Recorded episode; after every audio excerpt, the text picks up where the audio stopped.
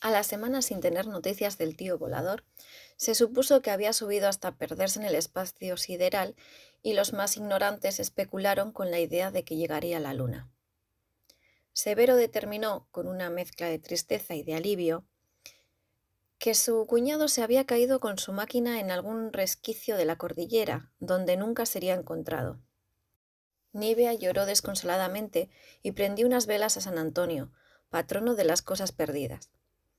Severo se opuso a la idea de mandar a decir algunas misas, porque no creía en ese recurso para ganar el cielo y mucho menos para volver a la tierra. Y sostenía que las misas y las mandas, así como las indulgencias y el tráfico de estampitas y escapularios, eran un negocio deshonesto. En vista de eso, Nivea y la nana pusieron a todos los niños a rezar a escondidas el rosario durante nueve días. Mientras tanto, grupos de exploradores y andinistas voluntarios lo buscaron incansablemente por picos y quebradas de la cordillera, recorriendo uno por uno todos los vericuetos accesibles, hasta que por último regresaron triunfantes y entregaron a la familia los restos mortales en un negro y modesto féretro sellado.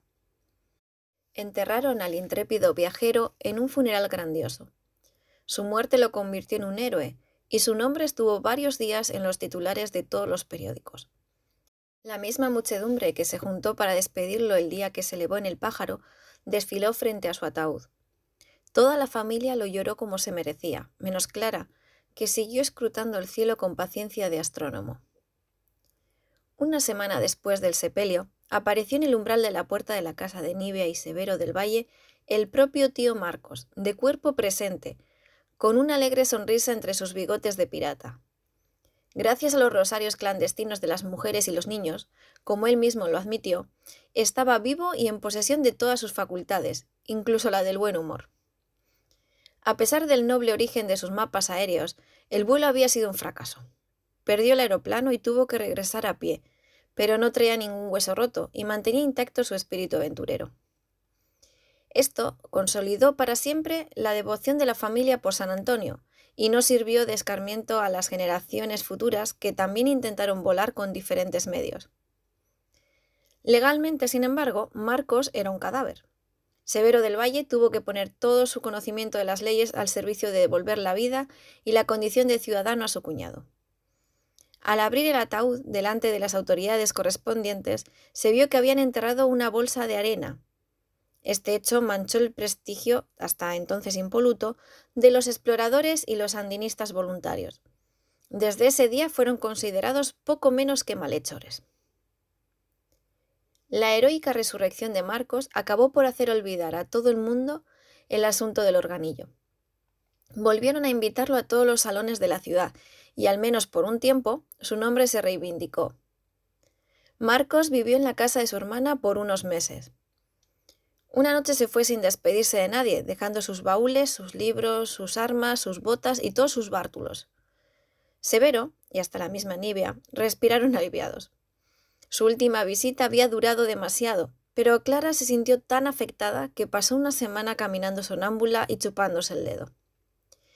La niña, que entonces tenía siete años, había aprendido a leer los libros de cuentos de su tío, y estaba más cerca de él que de ningún otro miembro de la familia debido a sus habilidades adivinatorias. Marco sostenía que la rara virtud de su sobrina podía ser una fuente de ingresos y una buena oportunidad para desarrollar su propia clarividencia. Tenía la teoría de que esta condición estaba presente en todos los seres humanos, especialmente en los de su familia, y que si no funcionaba con eficacia era solo por falta de entrenamiento.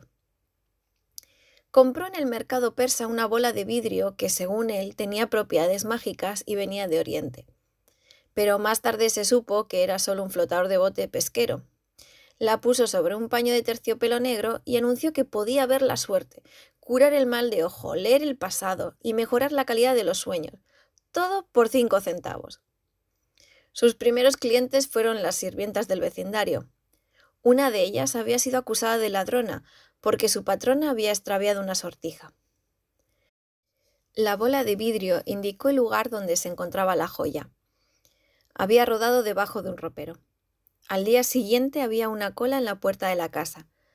Llegaron los cocheros, los comerciantes, los repartidores de leche y agua y más tarde aparecieron discretamente algunos empleados municipales y señoras distinguidas, que se deslizaban discretamente a lo largo de las paredes, procurando no ser reconocidas. La clientela era recibida por la nana, que los ordenaba en la antesala y cobraba los honorarios. Este trabajo la mantenía ocupada casi todo el día y llegó a absorberla tanto que descuidó sus labores en la cocina y la familia empezó a quejarse de que lo único que había para la cena eran porotos añejos y dulce de membrillo. Marcos arregló la cochera con unos cortinajes raídos que alguna vez pertenecieron al salón, pero que el abandono y la vejez habían convertido en polvorientas hilachas. Allí atendía al público con Clara, los dos adivinos vestían túnicas de color de los hombres de la luz, como llamaba Marcos al amarillo.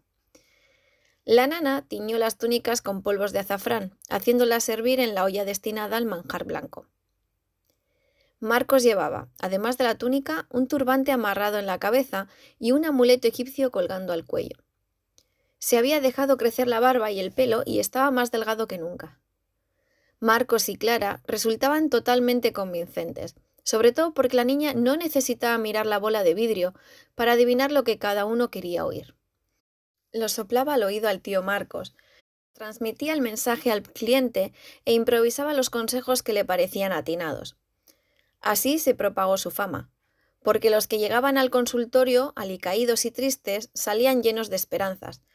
Los enamorados que no eran correspondidos obtenían orientación para cultivar el corazón indiferente, y los pobres se llevaban infalibles martingalas para apostar en las carreras del canódromo.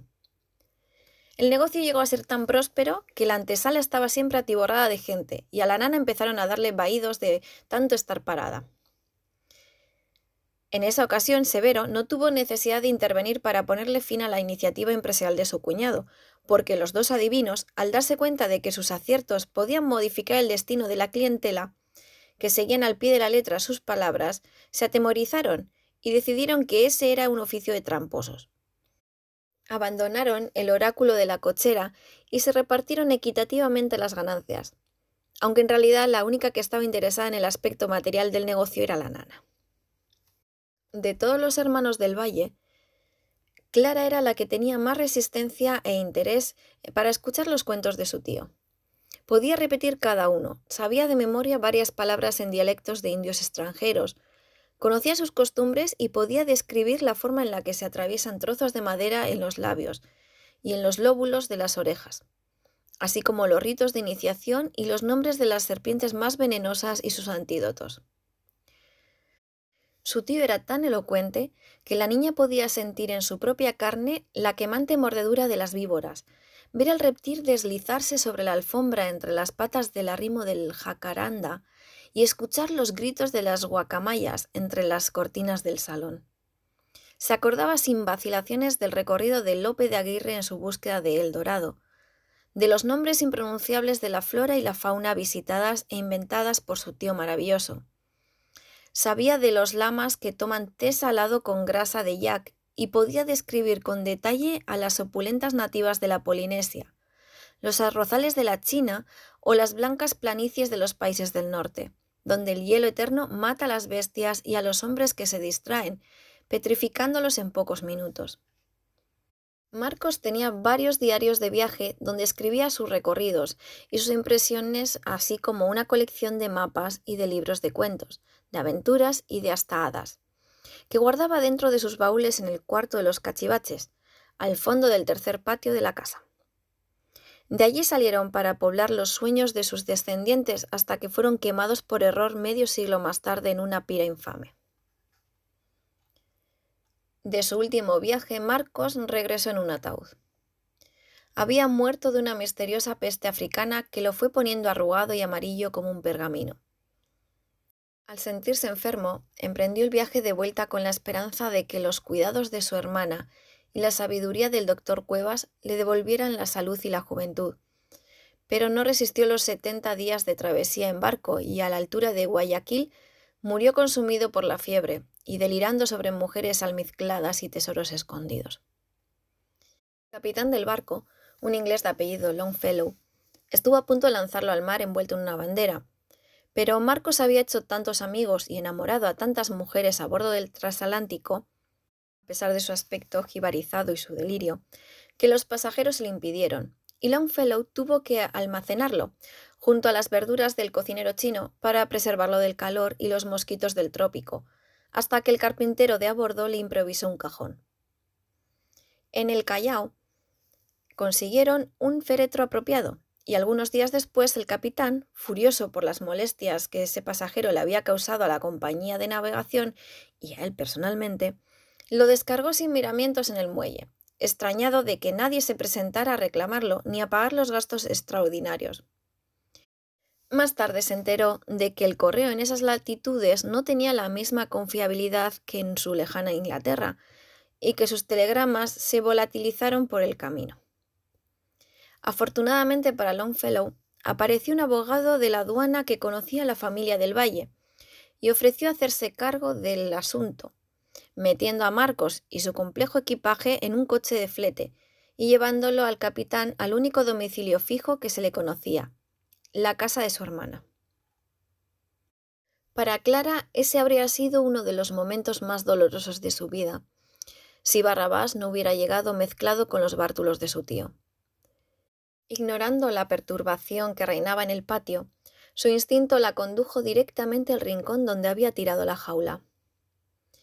Adentro estaba Barrabás. Era un montón de huesitos cubiertos con un pelaje de color indefinido, lleno de peladuras infectadas, un ojo cerrado y el otro supurando legañas, inmóvil como un cadáver en su propia porquería. A pesar de su apariencia, la niña no tuvo dificultad en identificarlo. ¡Un perrito! chilló. Se hizo cargo del animal, lo sacó de la jaula, lo acunó en su pecho y con cuidados de misionera consiguió darle agua en el hocico hinchado y reseco. Nadie se había preocupado de alimentarlo desde que el capitán Longfellow, quien como todos los ingleses trataba mucho mejor a los animales que a los humanos, lo depositó con el equipaje en el muelle. Mientras el perro estuvo a bordo junto a su amo moribundo, el capitán lo alimentó con su propia mano y lo paseó por la cubierta prodigándole todas las atenciones que le escatimó a Marcos, pero una vez en tierra firme, fue tratado como parte del equipaje. Clara se convirtió en una madre para el animal, sin que nadie le disputara ese dudoso privilegio, y consiguió reanimarlo. Un par de días más tarde, una vez que se calmó la tempestad de la llegada del cadáver y del entierro del tío Marcos, Severo se fijó en el bicho peludo que su hija llevaba en los brazos. ¿Qué es eso? preguntó. Barrabás, dijo Clara. Entrégueselo al jardinero, para que se deshaga de él. Puede contagiarnos alguna enfermedad, ordenó Severo. Pero Clara lo había adoptado. Es mío, papá. Si me lo quita, le juro que dejo de respirar y me muero. Se quedó en la casa. Al poco tiempo corría por todas partes devorándose los flecos de las cortinas, las alfombras y las patas de los muebles. Se recuperó de su agonía con gran rapidez y empezó a crecer. Al bañarlo se supo que era negro, de cabeza cuadrada, patas muy largas y pelo corto. La nana sugirió mocharle la cola, para que pareciera perro fino. Pero Clara agarró un berrinche que degeneró en ataque de asma y nadie volvió a mencionar el asunto.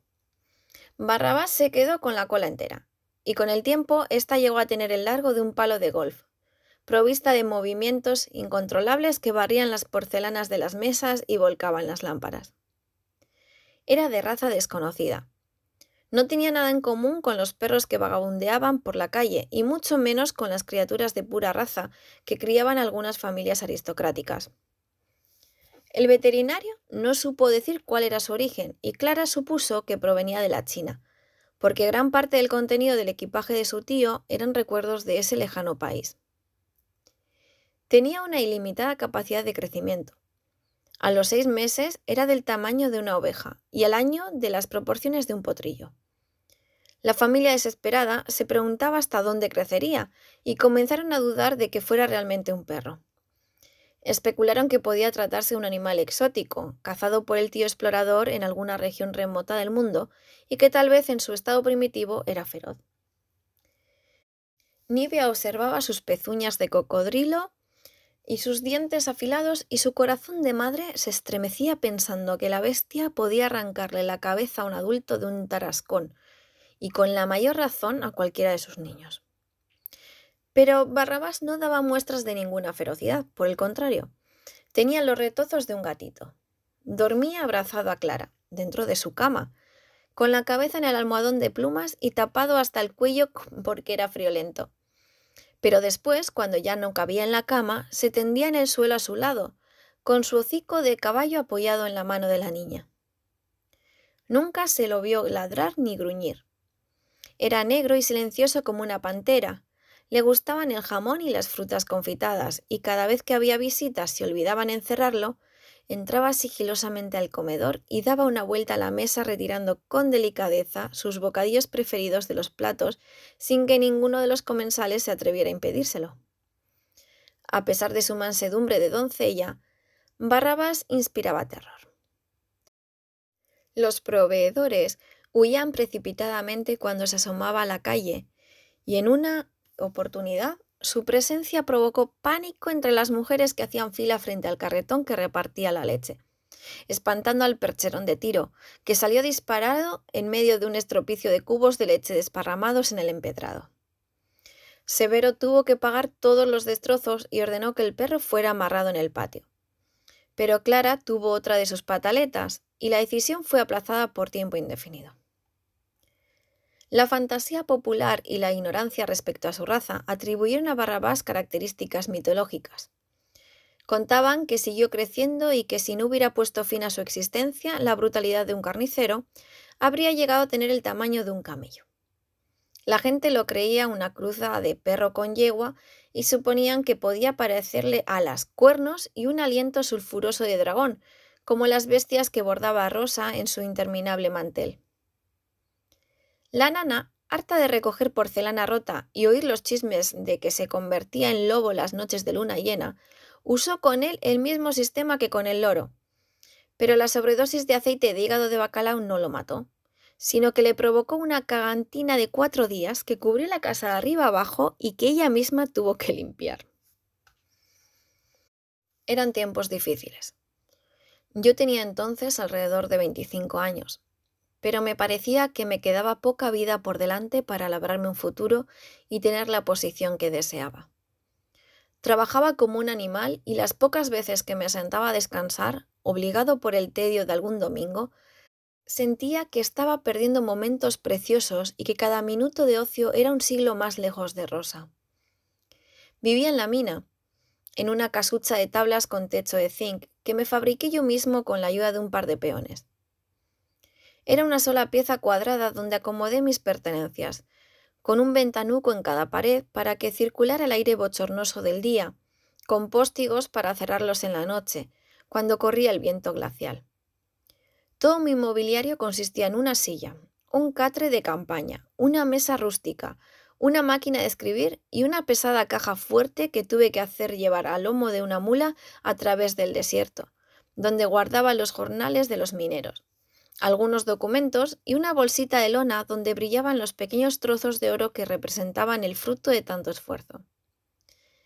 No era cómoda, pero yo estaba acostumbrado a la incomodidad. Nunca me había bañado en agua caliente y los recuerdos que tenía de mi niñez era de frío, soledad y un eterno vacío en el estómago. Allí comí, dormí y escribí durante dos años, sin más distracción que unos cuantos libros muchas veces leídos, una ruma de periódicos atrasados, unos textos en inglés que me sirvieron para aprender los rudimentos de esa magnífica lengua, y una caja con llave donde guardaba la correspondencia que mantenía con Rosa.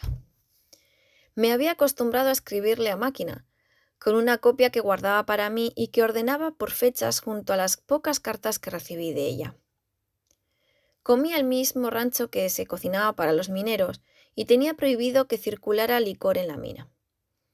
Tampoco lo tenía en mi casa, porque siempre he pensado que la soledad y el aburrimiento terminan por convertir al hombre en alcohólico. Tal vez el recuerdo de mi padre, con el cuello desabotonado, la corbata floja y manchada, los ojos turbios y el aliento pesado, con un vaso en la mano, hicieron en mí un abstemio. No tengo buena cabeza para el trago, me emborracho con facilidad. Descubrí eso a los 17 años y nunca lo he olvidado. Una vez me preguntó mi nieta cómo pude vivir tanto tiempo solo y tan lejos de la civilización. No lo sé. Pero en realidad debe haber sido más fácil para mí que para otros, porque no soy una persona muy sociable, no tengo muchos amigos ni me gustan las fiestas o el bochinche. Por el contrario, me siento mejor solo. Me cuesta mucho intimar con la gente. En aquella época todavía no había vivido con una mujer, así es que tampoco podía echar de menos lo que no conocía.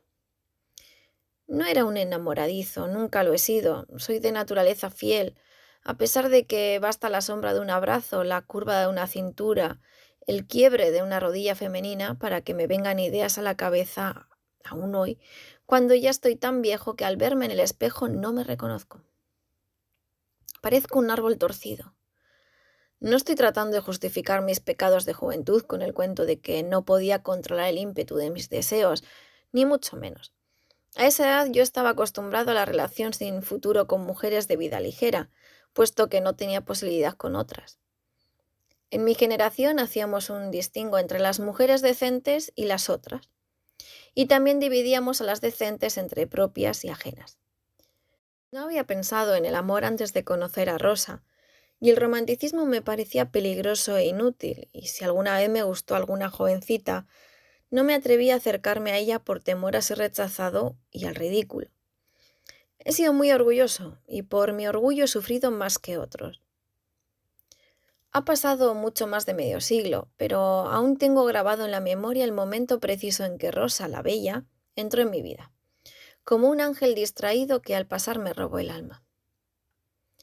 Iba con la nana y otra criatura, probablemente alguna hermana menor. Creo que llevaba un vestido color lila, pero no estoy seguro porque no tengo ojo para la ropa de mujer y porque era tan hermosa que aunque llevara una capa de armiño no habría podido fijarme sino en su rostro.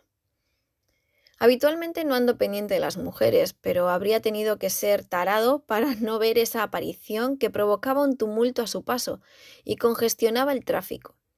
Con ese increíble pelo, ver que le marcaba la cara como un sombrero de fantasía, su porteada y esa manera de moverse como si fuera volando. Pasó por delante de mí sin verme y penetró flotando a la confitería de la plaza de armas. Me quedé en la calle estupefacto, mientras ella compraba caramelos de anís, eligiéndolos uno por uno, con su risa de cascabeles, echándose unos a la boca y dando otros a su hermana.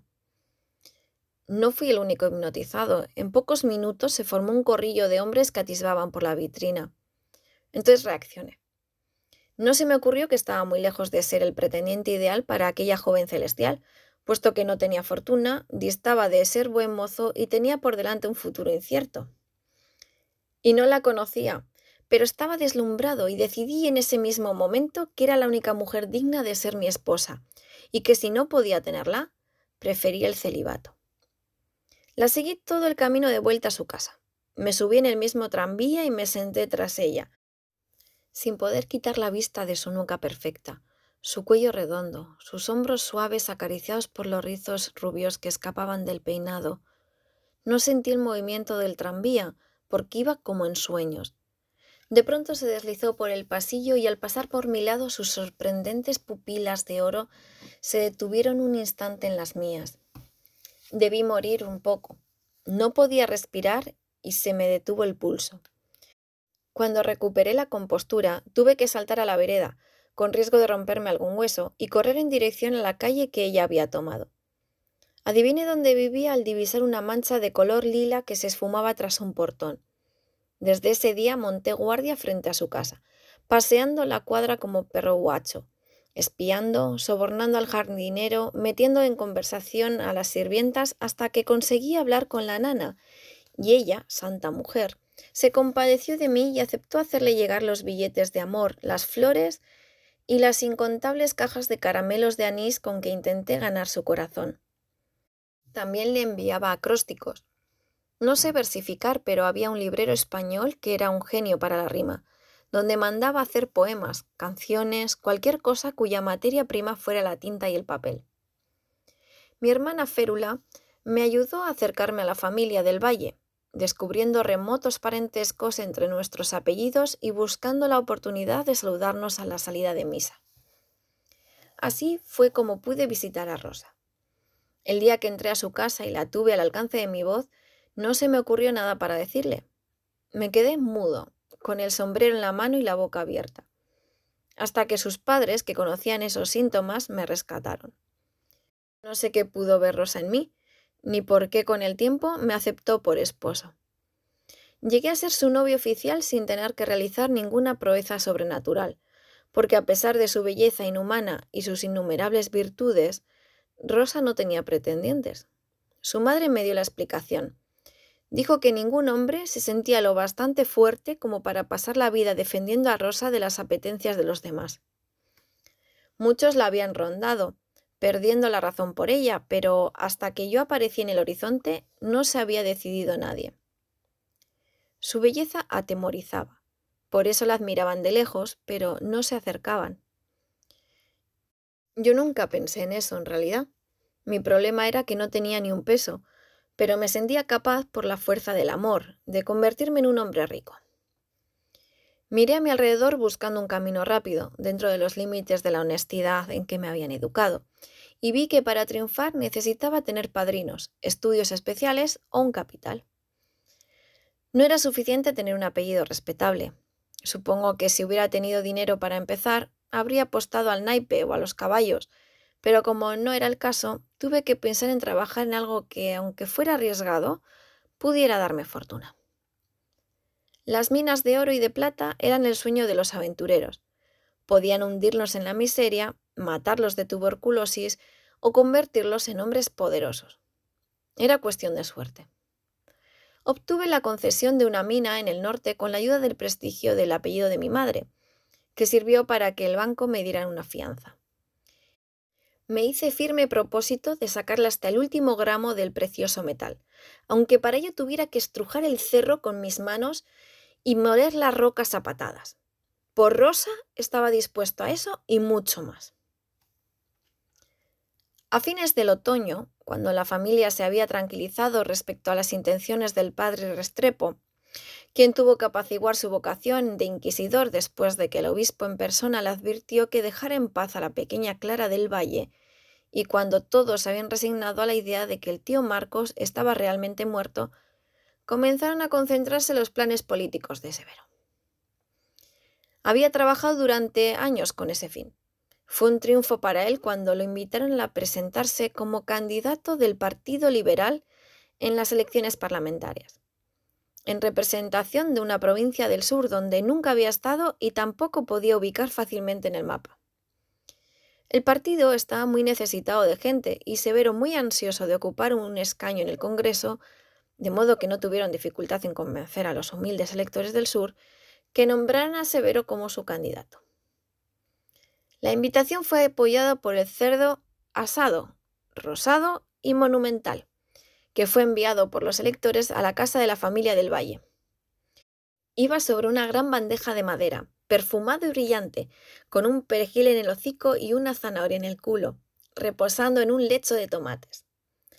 Tenía un costurón en la panza y adentro estaba relleno con perdices, que a su vez estaban rellenas con ciruelas. Llegó acompañado por una garrafa que contenía medio galón del mejor aguardiente del país. La idea de convertirse en diputado, o mejor aún, en senador, era un sueño largamente acariciado por Severo, había ido llevando las cosas hasta esa meta con un minucioso trabajo de contactos, amistades, conciliábulos, apariciones públicas discretas pero eficaces, dinero y favores que hacía a las personas adecuadas en el momento preciso. Aquella provincia sureña, aunque remota y desconocida, era lo que estaba esperando. Lo del cerdo fue un martes. El viernes, cuando ya del cerdo no quedaba más que los pellejos y los huesos que roía Barrabás en el patio, Clara anunció que habría otro muerto en la casa. Pero será un muerto por equivocación, dijo. El sábado pasó mala noche y despertó gritando. La nana le dio una infusión de tilo y nadie le hizo caso, porque estaban ocupados con los preparativos del viaje del padre al sur y porque la bella Rosa amaneció con fiebre. Nivea ordenó que dejaran a Rosa en la cama y el doctor Cuevas dijo que no era nada grave, que le dieran una limonada tibia y bien azucarada, con un chorrillo de licor para que sudara la calentura. Severo fue a ver a su hija y la encontró arrebolada y con los ojos brillantes, hundida en los encajes de color mantequilla de sus sábanas. Le llevó de regalo un carné de baile y autorizó a la nana para abrir la garrafa de aguardiente y echarle a la limonada. Rosa se bebió la limonada que arropó en su mantilla de lana y se durmió enseguida al lado de Clara, con quien compartía la habitación.